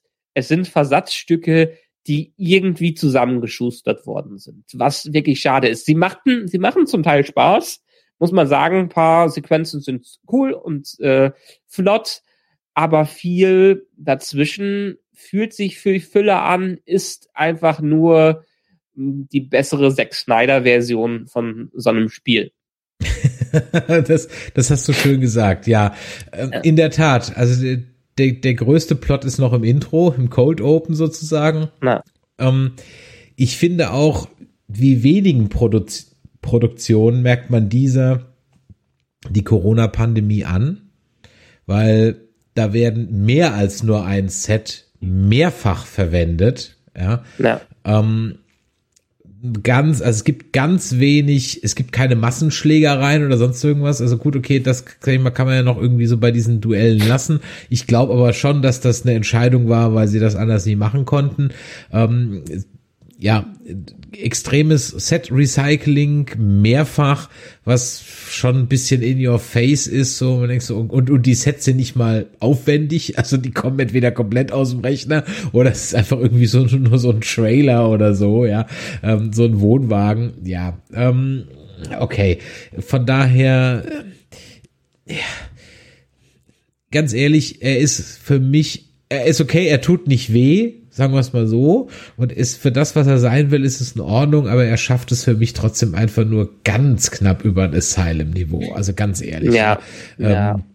Mehr ist das nicht. Die Schauspieler, ähm, die sind auch meines Wissens durch die Bank relative No-Names. Also mir sagt kein einziger Name was. Das heißt nicht, dass ich die nicht vorher schon mal irgendwo gesehen habe aber mir sagen die wirklich alle überhaupt gar nicht. Ich gucke gerade mal bei IMDb, also Louis Ten, der ähm, äh, bekannteste oder der, der Hauptdarsteller, der hat in Deadpool 2 mitgespielt ähm, und ansonsten war er nur in Ah, er war noch äh, Su Cheng in einer Folge Marvels Iron Fist, okay. Ja, dann hat er schon mal in der TV-Serie Mortal Kombat mitgespielt und das war's dann. Eine Stimmt, Folge Navy die Serie Mortal so Kombat gab's ja auch noch in mhm. den 90ern. Ja, ich erinnere mich. Dann haben wir Jessica mit McNamee als Sonja Blade. Ähm, auch deren Filmografie sagt mir also wirklich gar nichts. Ja, die hat im Remake von Chips mitgespielt. Wow, ja, I'm deeply impressed. Ähm, dann haben wir noch hier Joss Lawson als Kano. Der hat in, ja, Genau.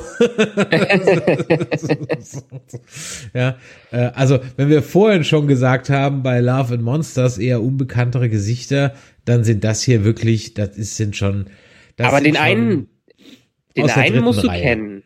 Ja, Den einen musst du kennen, der den Hanzo Hasashi gespielt hat. Weil den müsstest du aus mehreren Sachen kennen, die wir auch zusammengeschaut haben. Ja, okay, gut. Ähm, das ist aber auch der einzige, also der Scorpion äh, spielt, beziehungsweise dann später, ähm, der war aus verdammte Hacke. Jetzt fällt mir nicht mehr ein. Der Westworld. War, ja, richtig, genau, aus Westworld. Dankeschön.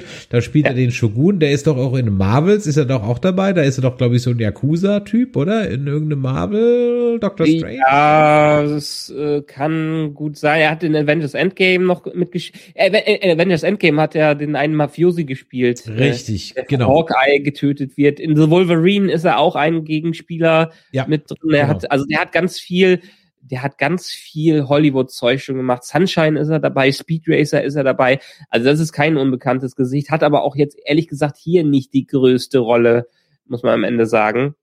Nein, das, Mhm. der, der hat, weißt du, was mich das erinnert, so sein Auftritt? Der ist ja auch auf dem, auf dem Poster drauf, beziehungsweise Poster ist es so angedeutet. Ähm, das ist Ja. ähnlich wie der größte Reinfall meiner Kinogeschichte war, als mich ein Filmposter ähm, mit Leslie Nielsen ins Kino gelockt hat, nämlich die römische Kanone. Ja. Wo also äh, Leslie Nielsen Ja. ganz groß auf dem Poster drauf war aber im Film vielleicht zwei Minuten vorkommt. Der Film war so unglaublich schlecht, dass das wirklich bis heute der einzige Film ist, wo ich früher aus dem Kino gegangen bin, weil das wirklich nach einer Dreiviertelstunde schlicht und ergreifend nicht mehr zu ertragen war. Ähm, ja, so eine Parodie auf Römerfilme, wie gesagt, Leslie Nielsen dick auf dem Poster drauf, kommt im Film so gut wie überhaupt nicht vor und äh, es ist wirklich mit Abstand das Dümmste, was ich jemals gesehen habe. Und Ich habe einiges gesehen und ich finde die Bettwurst gut, also von daher. Das, das ein, einen weiteren Schauspieler kennt man zumindest aus ganz, ganz vielen Nebenrollen. Das ist der Chin Han, der spielt den Shang Tsung. ähm, wenn man das alles so vermischt. Ähm, den, der hat ganz viele Nebenrollen, auch in sowas wie Dark Knight 2012, äh, Ghost in the Shell und äh, so das kennt, den kennt man vom Gesicht her zumindestens hat man den in vielen, vielen Filmen und amerikanischen Serien in den letzten Jahren mitbekommen. Ähm, was für mich leider in dem Fall auch eine ziemliche Fehlbesetzung von dem Chang Sun war, weil in dem ersten Film, äh, lass mich noch mal schauen, wurde er noch von relativ bekannten ähm, Menschen gespielt, der Chang Sun, und zwar von ähm, äh, Kerry Hikyoga Tagawa, den kennt Wer man kennt als, nicht, ja?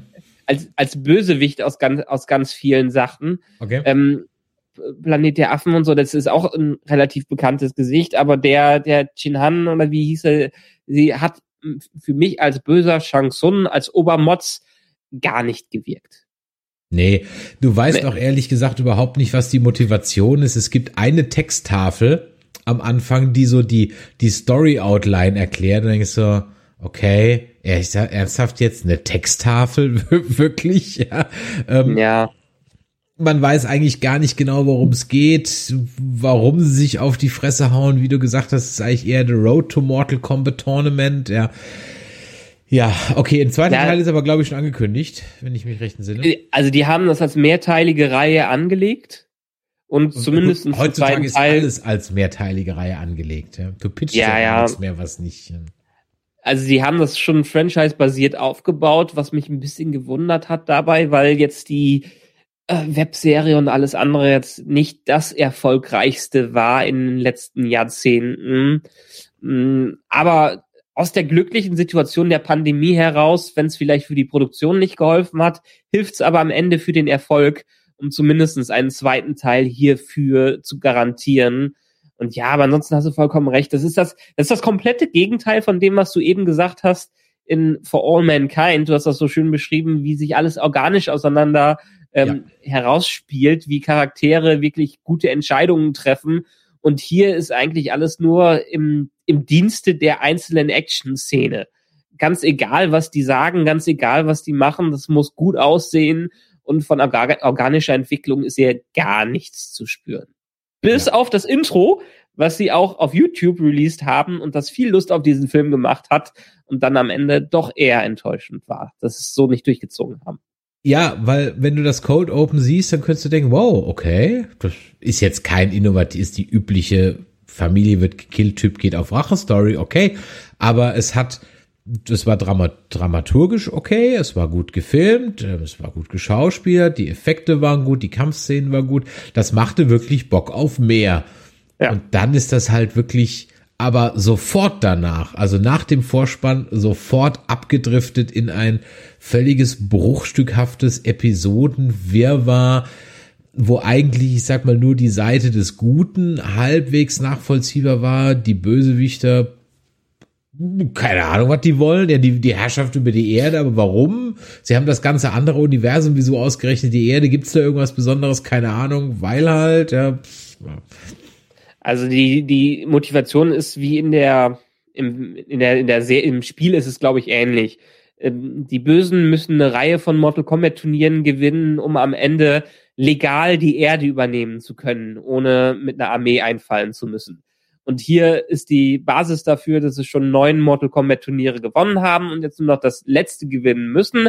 Aber eine Prophezeiung äh, voraussagt, dass Erdenmenschen, Kämpfer hervortreten, die das Ganze verhindern werden. Und deshalb versuchen sie es in diesem Film schon vorher ver zu verhindern, bevor das Turnier überhaupt startet. Und deshalb kriegt man zwar passend zu so einem Beat'em Up in verschiedenen Settings mit Stages, in denen heruntergefallen wird, auch Settings, aber das eigentliche Turnier fällt komplett flach.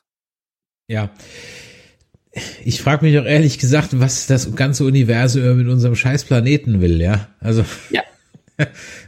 Gibt's da draußen echt keine anderen Orte? Also ich meine ganz ehrlich, was, was, was wollt ihr denn alle hier? Ja? Ja, also wie beschissen muss es im Universum sein, wenn die alle hier den Planeten haben wollen, ja, um ihn dann doch nur zu versklaven und äh, ja, okay.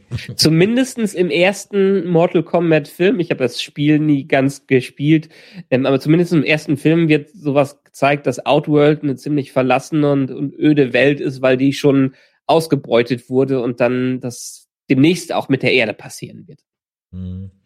Ja, also ich meine natürlich. Wir machen es ja eigentlich schon selber, deshalb äh, können die ruhig zu Hause bleiben. Ja, den, den, ich wollte gerade ja. sagen, den Job machen wir schon selber und wahrscheinlich sogar besser. Ähm, ich meine, klar, wir legen jetzt ein bisschen harte Kriterien an einen Trash-Film an, der natürlich ähm, vielleicht auch gar nicht mehr sein will, aber ich glaube halt trotzdem, dass es ja kein Ding der Unmöglichkeit sein muss, ein Mortal Kombat-Film mit zumindest einem halbwegs nachvollziehbarer Story etc. Also es muss sich ja nicht ausschließen, finde ich immer. Ja. Ja, ja man, man setzt einen ordentlichen Schreiber daran und am Ende äh, packt man ein paar Fans dazu, die sagen, in der Szene muss aber das, in der Szene muss das noch dazu, ohne dass man die Integrität der Story äh, groß ver, äh, verletzt. Und schon hätte man theoretisch eine gute Videospielverfilmung, aber daran scheitern sie alle noch. Also die einzig guten Spieleverfilmungen sind traurigerweise in den letzten Jahren äh, Sonic und äh, Pikachu gewesen. Also den Pikachu fand ich, den Pokémon-Film fand ich wirklich gut. Ich habe aber ja. den neuen Tomb Raider noch nicht gesehen. Ja, ist auch nicht so toll. Auch nicht so. Ist okay. 0815, da sind die alten sogar fast schon besser als der. Visuell, okay. visuell ist er ganz nett gemacht und die Alicia Vikander, die ist eine ziemlich perfekte Lara Croft, wenn man es von den ähm, Reboot äh, Spielen ausgeht. Mhm. Das macht schon viel Spaß, aber ist genauso wie hier. Man hat Versatzstücke, die versucht zu äh, werden zusammen zu, äh, zu fügen, aber der Film hat einfach nichts Besonderes. Man hat keine clevere oder intelligente Story dahinter und man hat das Herz der Spielereihe nicht unbedingt mit reinbekommen, weil äh, zu, zuletzt zumindestens in den Reboot-Spielen. Ich, ähm, ich habe Shadow of the Tomb Raider leider noch nicht komplett gespielt, aber die ersten zwei Tomb Raider Reboot-Spiele, die waren richtig gut und die haben auch von der Story her einigermaßen Sinn gemacht und Spaß gemacht. Und ähm, das, deshalb hatte ich mich auch sehr auf den Film gefreut. Der konnte leider nichts. Aus dem Grund übrigens auch was ein äh, kommt jetzt eine News, die fröhlicher ist, was die Sache angeht. Last of Us sollte lange als Film umgesetzt werden. Jetzt wird es aber als HBO-Serie umgesetzt. Und aus dem Grund, weil auch die Last of Us-Macher ähm, äh, Naughty Dog sich nicht darauf einlassen wollten, einen Krach-Bumm-Action-Film aus dem ganzen Ding rauszumachen. Äh, Sie wollten eher die ganze Zeit in eine Indie-Arthouse-Reihe reingehen, was viel mehr zu der zu dem Spiel passt. Ähm, das wollte Hollywood aber nicht und deshalb haben sie am Ende gesagt, nee, dann haben wir auch keinen Bock, da einen Film rauszumachen. Am Ende kommt entsprechend jetzt eine HBO-Serie daraus und man nimmt sich zumindestens für die verschiedenen Folgen auch wirklich Arthouse-Regisseure vor, um die Folgen umzusetzen. Wie ärgerlich, dass Ellen Page jetzt Elliot Page ist, ja. Man hätte sie doch so, so gerne in Last of Us Film beziehungsweise Serie gesehen. Ich glaube, ja, aber, Michael, dass wir an der Stelle wirklich ähm, das Thema für unsere übernächste äh, Nerdizismus Live-Folge gefunden haben. Lass uns über Videospielverfilmungen sprechen. Okay, gerne. Ja? Gerne. Das heißt, das nächste Mal je nachdem, wie es deine Vaterfreuden zulassen, ähm, reden wir dann über Videospielverfilmungen. Ähm, ja, was bleibt mir jetzt oder was bleibt uns jetzt noch zu Mortal Kombat zu sagen? Mai, wenn ihr in der Lage seid, die kleine technische Hürde zu nehmen, um euch mal einen Monats äh, HBO Max zu holen, beziehungsweise ich weiß gar nicht, ob es ein Free Trial gibt, weiß ich gar nicht. Ähm, dann macht's, weil ihr könnt euch ja. noch Godzilla vs. Kong dazu gucken und ähm, dann passt das schon. Es, ne? es kommen ja noch ein paar Sachen auf HBO Max dieses Eben. Jahr raus, die dann nicht ins, äh, die hier noch lange nicht im Kino sind. Und solange hier noch nichts wieder auf hat, kann man es machen. Den Film muss man auch nicht unbedingt im Kino äh, sehen. Das ist völlig okay, dass man den auf einem kleinen Bild Bildschirm guckt. Deshalb ja. Oder wartet darauf, bis er irgendwann mal auf Netflix und Co. gestreamt wird hierzulande. Es genügt auch völlig. Ganz genau. Im Chat wird noch gefragt, Michael, wann du For, um, ähm, For All Mankind nachholst. Ähm, ich würde sagen, wenn die zweite Staffel Ted Lasso rauskommt, weil dann werde ich mir noch mal einen Monat Apple TV holen. W wann kommt die, weißt du das? Juli oder so. Ah ja, okay, also das ist ja dann, das ist ja dann, das ist ja dann zeitnah und ich glaube, ähm, dann ist aber auch gut, Limit, du hast jetzt dann wirklich das ähm, Limit überschritten, aber die Idee. Wir haben es doch schon besprochen. Nein, nein, aber er hat, er hat vorhin geschrieben und das ist eine gute Idee, wenn die dritte Staffel For All Mankind rauskommt, können wir ja wirklich einen Spoiler-Talk über Staffel 1 und 2 machen. Bis dahin hast du es ja auch aufgeholt. Ja, ja. Das ist eine gute Bis dahin gucken wir vor allem den gerade noch so ein bisschen. Haben wir angefangen mit The Expense. Das dritte Mal fange ich mit The Expense an und habe vor, jetzt auch durchzuhalten. Das freut mich. Auch darüber können wir dann sprechen. Ich möchte an der Stelle noch zwei Serien Tipps abgeben, die mir auch gerade so ein bisschen zufällig unter die Nase gekommen sind. Das eine ist ähm, auf Star, also Disney Plus Star, Godfather of Harlem mit ähm, Forrest Whitaker ähm, ist eine Mafia-Geschichte auf basierend auf realen Ereignissen aus den 60ern. Wer auf Mafia-Stories mag, kann sich das gerne anschauen. Und äh, dann schaue ich gerade noch was und das ist lässt sich wirklich richtig gut an, nämlich Zero Zero Zero. Das habe ich mir auf Amazon Prime gegönnt. Das ist eine Serie mit Gabriel Byrne äh, unter anderem, die von den Machern von Gomorra ist und auf dem auf einem weiteren Roman von diesem Stefano Ach, wie er denn? Jetzt muss ich gerade mal gucken hier. Äh, Gomorra. Ähm, Vaschiano oder wie heißt der denn? Das ist so ein ähm, italienischen Autor, genau, Roberto Saviano heißt er, der jahrelang in der Mafia undercover recherchiert hat und dann jetzt seine Romane darauf schreibt, ähm, deswegen auch schon längst ähm, undercover lebt und so weiter. Ähm, und da gibt es eine sensationell gute Serie, nämlich Gomorra, vier Staffeln, richtig, richtig geil. Ähm, und die gleichen Macher haben jetzt eine neue Serie gemacht, Zero, Zero, Zero. Ähm, ich sag mal, wer Narcos mochte, dem wird uh, das auch gefallen. Sind erste Staffel ist draußen, acht Folgen, hochwertig produziert, lässt sich gut an. Haben wir dann auch noch als Tipp. Hast du noch einen weiteren Tipp zum Abschluss? Ansonsten habe ich noch ein kleines ja. Schmankerl. Ja.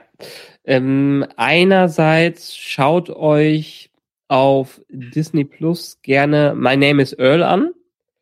Ähm, Wer es noch nicht geschaut hat, sind wir gerade am gucken. Ist eine Sitcom 2005 rausgekommen, lief glaube ich ganz lange auf Pro 7.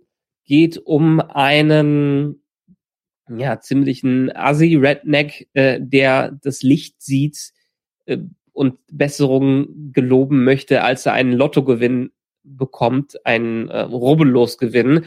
Danach glaubt er nämlich an Karma äh, und will sein gutes Karma wiederherstellen, indem er sich eine Liste mit über 250, glaube ich, ähm, Einträgen macht, was er alles schlecht in seinem Leben ge getan hat und dass er wieder gut machen will. Und in jeder Folge kommt was anderes, was er wieder gut machen möchte. Ist ohne Love-Track, was das Gute ist, und ist sehr, sehr charmant gemacht. Kann ich, kann ich absolut empfehlen. Ähm, sag noch mal dein nächstes, weil ich suche gerade noch mal mein anderes, was ich gerade noch empfehlen wollte.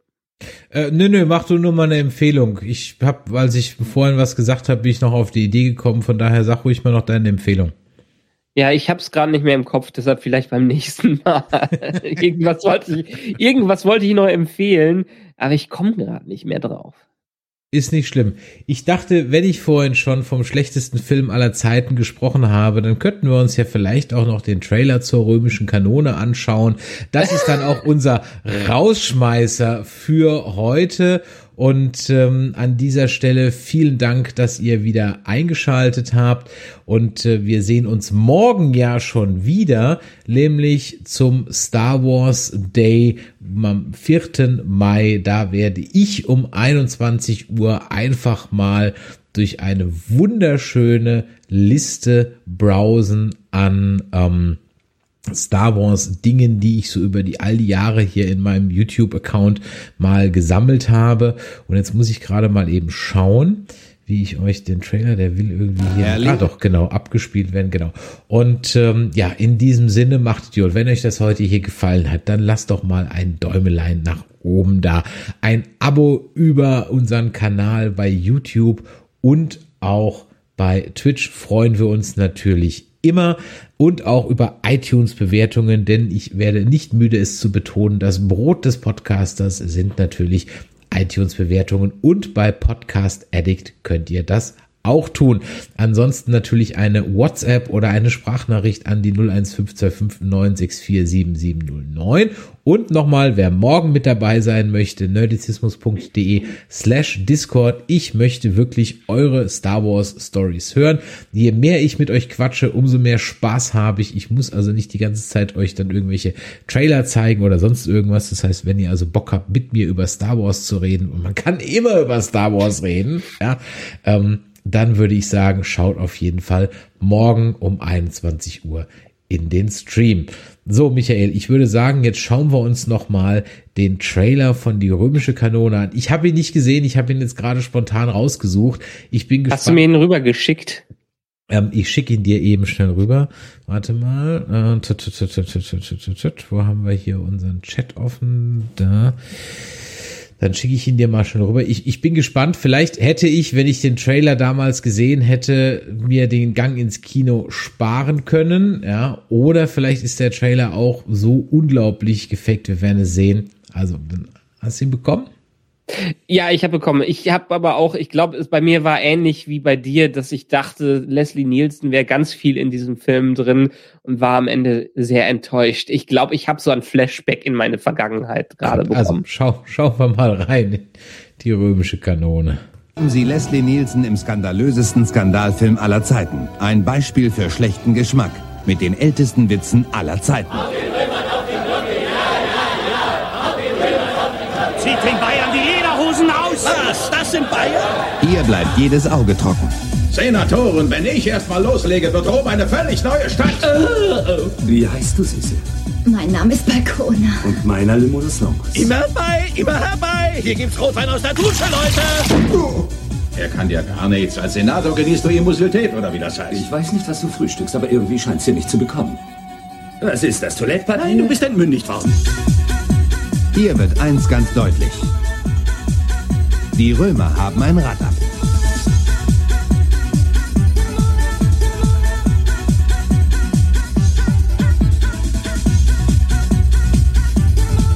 Hey, Cäsar! Was denn? Ich habe für eine Stunde bezahlt. Ja, ja, aber Faxus ist gerade mit einer wichtigen Nachricht aus Rom gekommen. Ich warne dich, glaub gar nicht, wenn du vor dir Ich hast. jemanden vor mir, das würde ich mir nie erlauben. Wenn du Streit suchst, fang mit mir an. Du hältst die Schnauze. Oh nein, nein, ich verkehre nicht in Tuntenlokal. Du bist aber mit einer rosa Federboa erwischt worden. Das ist tuntenmäßig und ich will auch eine haben. Die römische Kanone. Aufhalten, die Penner! Kannst du nicht ein bisschen schneller fahren? Der, der hat doch keine Turbo. Jetzt gibt's alles! Leslie Nielsen in Die römische Kanone. 2000einhalb Jahre vor unserer Zeit. Wer soll das aushalten? Demnächst im Kino. Okay, sie hatten definitiv recht. Wer soll das aushalten? Und eigentlich, haben sie, also sie haben vollkommen recht, der Film ist nicht lustig. Also eigentlich, wenn man den Trailer einfach Glauben schenkt, dann hätte man nicht in diesen Film gehen sollen. Gut, wie dem auch sei, ich danke dir, Michael, dass du wieder heute Zeit für dich hattest. Ich hoffe, ähm, du bist auch noch ein, zwei Mal vielleicht dabei oder auch nicht. Ich meine, so, ihr freut euch ja auf euer Nachwuchs. Es kann jederzeit soweit sein. Und in diesem Genau. Sinne viel Glück und bis morgen. Ciao. Ciao.